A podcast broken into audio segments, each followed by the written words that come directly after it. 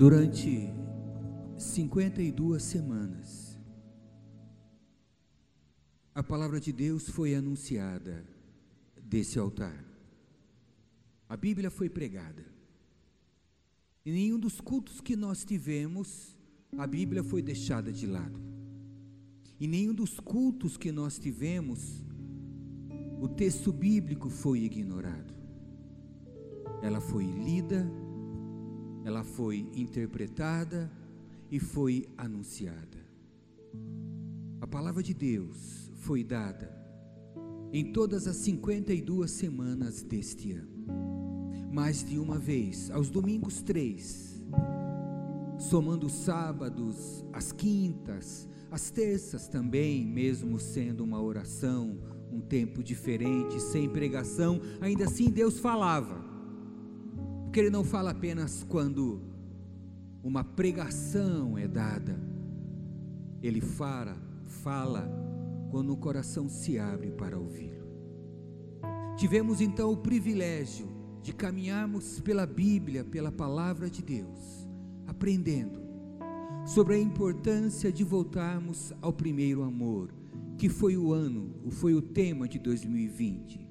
Sobre a importância de não secarmos por dentro, de não esmorecermos, de não desanimarmos, de não esquecermos que o primeiro amor que nos levou até Jesus precisa ser o único, o último nos nossos corações. O amor com que Ele nos amou deve ser o amor que devemos ter para com as pessoas, todas elas, todas elas. E o tema de 2020, 2021 é como se fosse uma sequência do tema de 2020. O tema de 2021 é Eu me importo. E o texto base para este tema está no Evangelho de João, capítulo 13, versículos 34 e 35, que ao longo desse ano foi pregado em vários momentos. E há pouco, quando nós pastores decidimos qual o tema do ano, debaixo de muita direção, é mais ou menos uma tempestade de ideias, debaixo de oração, onde muitas sugestões são dadas e vamos embora, depois voltamos e conversamos e cada um defende o seu tema, a sua posição, mas é interessante que para esse ano que vai começar, não houve muita discussão, foi uma concordância dentre aqueles que lá estavam reunidos sobre esse tema eu me importo e esse texto como base. Amai-vos uns aos outros, como eu vos amei, assim também vós deveis amar uns aos outros. Nisto conhecerão que sois meus discípulos, se tiverdes amor uns pelos outros. Que amor! que devemos amar em 2021? Aquele primeiro amor. Logo, aquele painel vai sair dali, o do tema do ano vai ficar ali, e aí aquele painel vai para algum lugar das nossas paredes. No mundo que nós vivemos, nós necessitamos sempre de identificação. Por exemplo, no hospital, recebemos aquele adesivo ou de paciente, ou de acompanhante, ou de visitante. E sem uma dessas três identificações, dificilmente podemos entrar, a não ser que tenhamos um outro tipo de identificação, um uniforme de funcionário. Aí sim, o acesso é franqueado. De um jeito ou de outro, quem entra no hospital precisa ser identificado. Isso acontece nesse lugar que eu citei, mas acontece em qualquer empresa ou em qualquer recinto privado. Aquele que entrar precisa ser identificado. E sem essa identidade que nós carregamos na carteira, eu recentemente, por causa da minha idade, que é pouca ainda, tive que renovar a minha identidade, que já estava passando de 10 anos E aí eu coloquei nela, nessa nova identidade, todos os outros documentos, até o número do SUS. E agora eu ando só com a identidade, para qualquer necessidade é o que eu apresento. Até mesmo no trânsito, quando o guarda me para, eu não apresento mais a minha habilitação, eu apresento a minha identidade. Lá tem o meu número, ele puxa no cadastro dele para saber se eu estou habilitado ou não. Todos nós precisamos ter uma identidade na mão. Não é diferente na vida cristã. Vocês lembram quando eu preguei sobre a primeira vez que os discípulos de Jesus foram chamados de cristãos? Alguém aqui lembra o nome da cidade?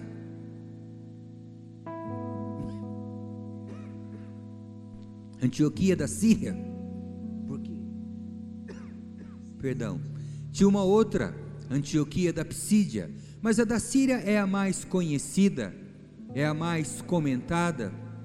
Foi nessa cidade que pela primeira vez o nome cristão foi dado aos seguidores de Jesus. Por quê? Porque esta era a identidade deles, não porque eles andavam pela rua dizendo: Oi, nós somos cristãos, viu? Nos chamem de cristãos não porque eles tinham uma roupa característica e nem mesmo porque cantavam hinos ou tinham uma linguagem de crente, aleluias, é sempre no plural, né? Glórias a Deus. Sempre desse jeito, puxando pelo S, quanto mais S coloca, mais espiritual a pessoa é. Não, não era esta a razão para que eles fossem identificados como cristãos, era porque o dia a dia deles combinava com a fé deles. Era porque aqueles que eles pregavam era visto na maneira como eles se comportavam. Então foram os incrédulos, foram os ateus, foram os que não amavam a Deus, foram aqueles que só observavam os cristãos que falaram. Eles são cristãos. Eles são um Cristo menor porque eles são iguaizinhos ao Jesus que eles anunciam. Quando o povo chamou os discípulos de Jesus de cristãos, é porque viram que eles eram parecidos com Cristo, esta era a identidade deles, e assim foram chamados, e a partir daí, dessa maneira, eles eram identificados como cristãos e veio até hoje esse título. Só que infelizmente ele foi distorcido. E aí passou-se a denominar cristão aquele que vai numa igreja cristã, numa igreja que crê em Cristo, numa igreja que em algum momento fala de Jesus ou tem a cruz. Mas quem disse que ter a cruz quer dizer que o povo onde está é cristão?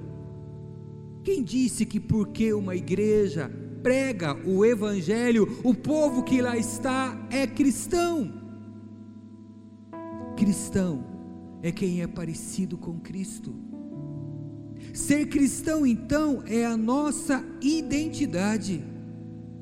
E não se constrói uma fé verdadeira, nem se vive uma fé autêntica, se não tivermos aquele amor aquele amor que se importa, aquele amor que se preocupa, aquele amor que estende a mão, independente daquele que está prostrado no chão, sendo conhecido ou sendo um estranho, merecendo ou não merecendo, como se alguém merecesse. Oh, amados, essa deve ser a nossa identidade, ou nos importarmos com todas as pessoas, em todas as situações, em nos preocuparmos com aqueles que não têm Deus.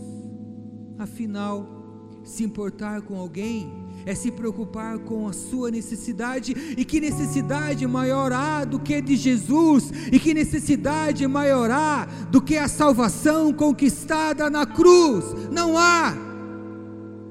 Eu me importo, quer dizer testemunhar, eu me importo, quer dizer compartilhar, eu me importo, quer dizer viver o Evangelho. Eu me importo quer dizer socorrer. Do novo ao velho, todas as pessoas, socorrer aqueles que nos amam, porque olha, esse amor é egoísta, amar quem nos ama.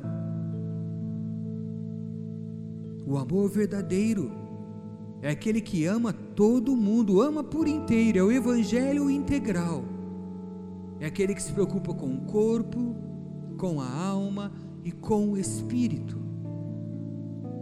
Que necessidade maior há? Claro, muitos precisam de pão, isso é se importar. Muitos precisam de uma roupa, isto é se importar. Muitos precisam de uma ajuda financeira, isto é se importar mas repetindo que necessidade maior há do que a salvação. Então, como nós vamos mostrar que nos importamos? Se não compartilharmos daquilo que nos enche o coração sendo cristãos. Esta é a nossa identidade. Afinal, as outras coisas, comida, pão, Muitos que não creem em Jesus fazem melhor do que nós. São muito mais generosos, são muito mais bondosos por esse prisma. Mas compartilhar a Cristo é somente quem tem a Cristo. Somente quem tem o Senhor no coração. Que você possa neste ano que daqui a pouco vai começar, que você possa se importar, se importar em amar, em abençoar, como Jesus se importou conosco. Foi por ele se importar que ele veio aqui. Foi por ele se importar que ele se fez carne e há dias atrás celebramos isto, a encarnação de Jesus. Ele habitou entre nós, cheio de graça e verdade, um Natal.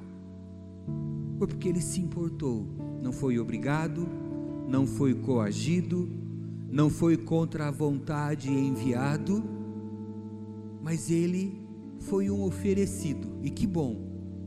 Na verdade, não havia outro tão digno quanto ele, para vir aqui e morrer em nosso lugar, em muito nos amar. Agora é a nossa vez, a nossa vez de se importar. Eu me importo. Eu me importo. Isso é amar como Cristo amou. É assim que seremos identificados. É assim que as pessoas vão nos chamar. Aquele é um cristão. Não porque vai na CCDP ou qualquer outra denominação. Não porque carrega uma Bíblia debaixo do braço ou anda de camisa de manga comprida e gravata ou porque tem um cabelo comprido e usa saia, não. Não porque fala glória a Deus e aleluia e porque canta hinos, não.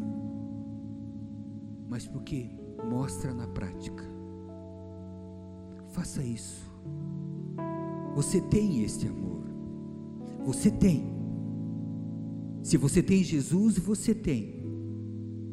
Você Deus, Deus não pede para você algo que você não pode dar. Ele não pede. Ele pede algo que ele te deu primeiro. Na verdade, tudo que nós fazemos é resposta a esse amor, porque ele te amou primeiro. Lembra? Sendo você inimigo, inimiga da cruz, ele te amou. Ignorando e fazendo tudo ao contrário do que ensina Jesus, ele te amou. Agora, vai que é tua, Tafarel. Agora é com você. Agora nós precisamos viver se importando. Se importando. Em nome de Jesus. Feche seus olhos. E é importante, neste tempo, refletir sobre o amor que dizemos ter, sobre a fé que dizemos viver sobre o compromisso de crer. Não é por palavras, e sim por ações.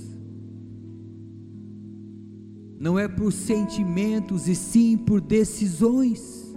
Eu vou, eu quero, eu decido amar como Cristo me amou, e eu vou abençoar como Cristo me abençoou. Que você possa, nesta última noite de 2020, pensar sobre isto, e daqui a uma hora, já sendo o ano seguinte, você possa ter como propósito se importar com as pessoas, em nome de Jesus. Amém. E claro, não podemos deixar de de participar desta ordenança que Jesus Cristo deixou para nós como expressão máxima do seu amor, como expressão e testemunho da sua ressurreição, e como uma prática realizada até a sua segunda vinda, porque quando ele voltar, esta ceia, desta forma, vai cessar. Aí serão as bodas do Cordeiro na eternidade. Que festa de arromba, que não tem igual em nenhuma localidade, onde vamos celebrar a expressão máxima do amor de Deus. Então nós vamos orar pela ceia e distribuir a ceia. Você vai ver que nós compramos um cálice diferente que vai ser seu, se você quiser ele já vai junto com um pãozinho lacradinho, você abre, participa e o cálice é seu. Tá? E nós vamos orar. Vamos fazer o seguinte: distribui. E aí, enquanto louvor adora o Senhor, e aguarde até que todos peguem para que possamos dar graças. Pelo que nós vimos a chuva espantou muita gente, né? Pelas inscrições era para não caber gente aqui, porque eu deixei várias pessoas. Na verdade, fiz o cálculo e sabia que tinha lugar. Mas tudo bem, então sabemos que vai sobrar um pouco da ceia.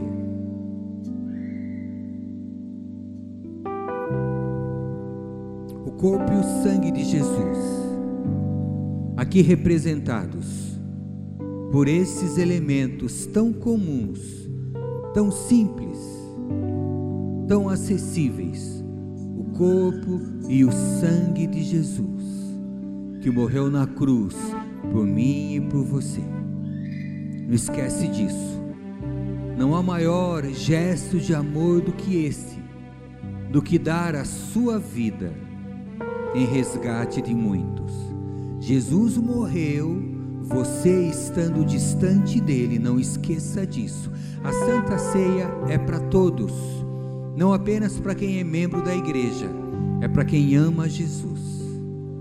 Então você pode participar se quiser, se quiser, fique à vontade. Assim que todos pegarem, nós damos graças. Essa tampinha de cima, como você vê, sai. Tem o pãozinho.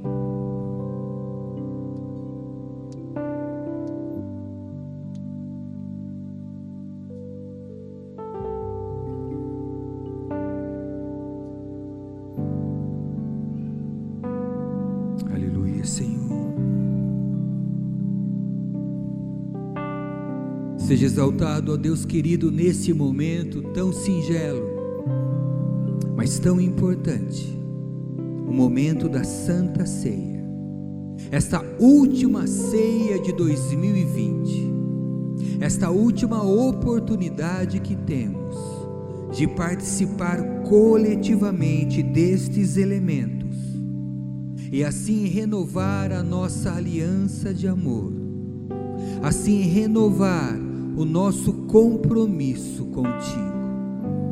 Renovamos a nossa entrega, renovamos o nosso arrependimento, renovamos a nossa aliança neste momento.